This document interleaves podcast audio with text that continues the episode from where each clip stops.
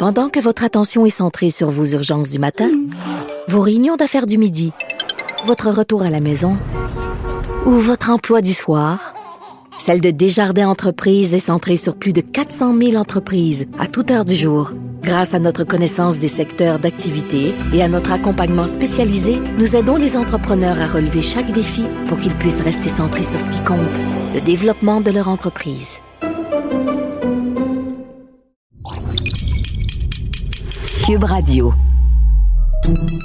Salut, c'est Charles Dran avec l'équipe dans 5 minutes. On s'intéresse aux sciences, à l'histoire et à l'actualité. Aujourd'hui, on parle d'énergie. On parle souvent d'énergie renouvelable comme autant de moyens de contrecarrer la demande toujours croissante en énergie fossile. Pour renverser la vapeur alors que la Terre se réchauffe, faudrait remplacer nos systèmes d'approvisionnement grâce à l'électricité solaire, éolienne, l'hydroélectricité. Ici, on, ou encore la biomasse. Mais la demande en énergie est tellement grande et nos modes de production relativement vulnérables. Au Québec, par exemple, notre réseau électrique est relativement propre, mais qu'arriverait-il si, comme à l'époque du grand verglas, à la fin du dernier siècle, qu'arriverait-il si le Québec était à nouveau plongé dans le noir? Beaucoup s'en souviennent, hein? Rebrancher le Québec, ça avait pris un certain temps. Une start-up californienne essaie en ce moment d'allier la propreté énergétique à une solution durable pour brancher des demeures en cas de catastrophe naturelle. Félix Pedneau s'est intéressé à ce produit, un petit réacteur nucléaire portatif. Vous avez bien entendu, je vous parle d'un réacteur nucléaire portable.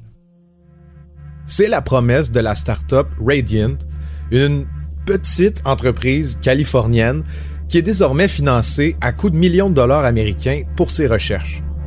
Le projet est déjà assez avancé en fait parce que les fondateurs de Radiant se trouvent à être d'anciens ingénieurs qui travaillaient pour SpaceX.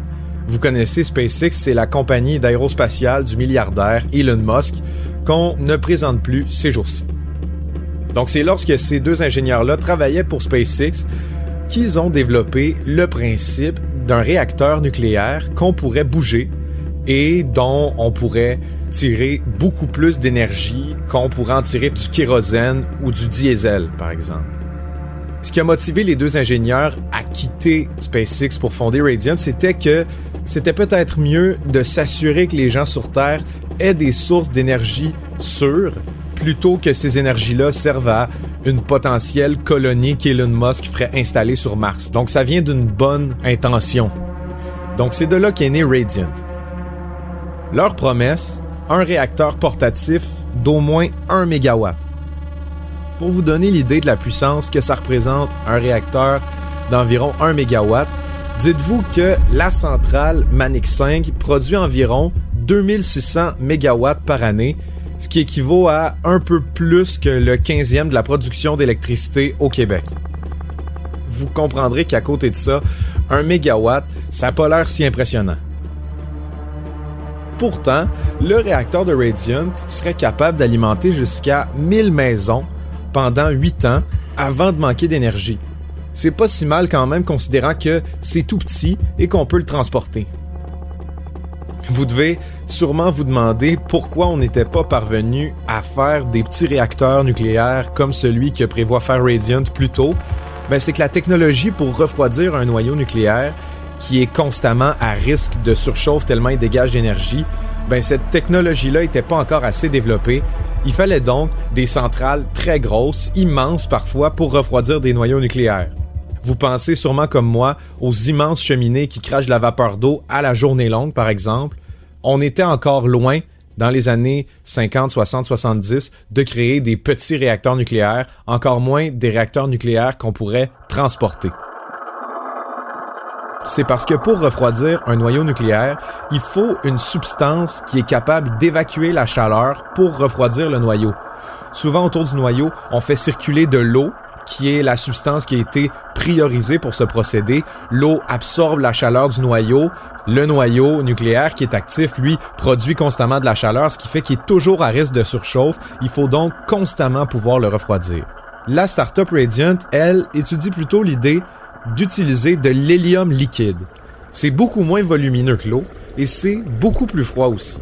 On parle de moins 269 degrés Celsius, ce qui fait que ça aide à constamment garder le noyau nucléaire à bonne température sans non plus abîmer la structure interne du réacteur qui, dans d'autres structures, s'use habituellement à force que l'eau devienne en ébullition.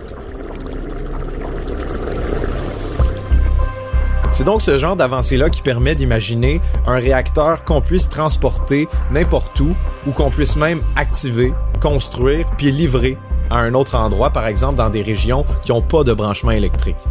C'est aussi prometteur pour des pays plus pauvres aussi, qui, à l'heure actuelle, ont une plus petite demande énergétique que le Canada ou les États-Unis, par exemple.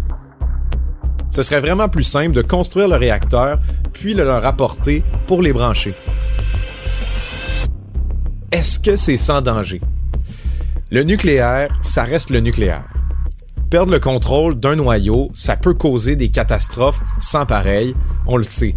Les déchets nucléaires doivent absolument aussi être traités. C'est pas vrai qu'on peut encore, en 2021, laisser des noyaux radioactifs qui dégagent plus d'énergie dans la nature. Ça devrait d'ailleurs faire partie du plan de la compagnie Radiant dès le début du projet. Heureusement, il existe, au moment où on se parle, d'autres startups qui bourgeonnent à gauche, à droite et qui développent des moyens de recycler les déchets nucléaires pour les réactiver, donc pour les réutiliser dans d'autres réacteurs nucléaires. Est-ce que notre avenir, c'est le nucléaire? Je dirais que c'est une avenue comme une autre. Les catastrophes naturelles sont à nos portes, alors peut-être qu'il vaut mieux avoir le plus de cartes en main pour y répondre lorsqu'elles vont nous frapper pour de bon. Intéressante avenue, en effet, hein, pour les situations de crise, du moins, des réacteurs nucléaires qu'on peut déployer dans des zones en détresse. Attention, euh, on dit portable, les réacteurs de la compagnie Radiant ne rentrent pas dans une valise, hein, ni dans une camionnette, mais quand même, ça entre dans un container. Donc, euh, si ça marche, chapeau bas. Le seul écueil pour ce type de solution, c'est de voir le temporaire se transformer en permanent.